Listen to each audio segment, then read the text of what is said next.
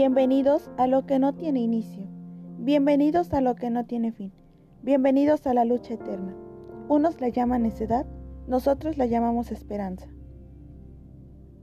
La desaparición forzada de Iguala de 2014, caso Ayotzinapa o caso Iguala, se refiere a una serie de episodios de violencia ocurridos durante la noche del 26 de septiembre y la madrugada del 27 de septiembre de 2014, en el que las policías municipales de Iguala y estatal de Guerrero persiguieron y atacaron a los estudiantes de la Escuela Normal Rural de Ayotzinapa, resultando en la desaparición forzada de 43 de ellos de esa escuela normal rural, al menos 9 personas asesinadas y 27 heridos.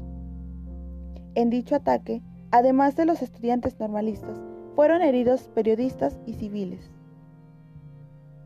El 26 de septiembre de 2014, un grupo de normalistas salió a las zonas aledañas a la normal para recaudar fondos y asistir a la marcha del 12 de octubre en conmemoración de la masacre de Tlatelolco en 1968. Como en ocasiones pasadas, tomaron algunos camiones de pasajeros y los usaron para trasladarse y pedir dinero en las calles.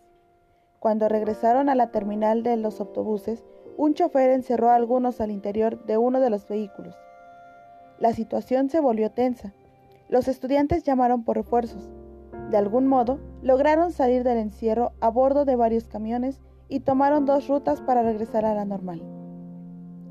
Allí empezaron los ataques. En diversos puntos de las inmediaciones de Iguala, distintos grupos de policías detuvieron los camiones. En uno de los retenes les dispararon a quemarropa a dos estudiantes.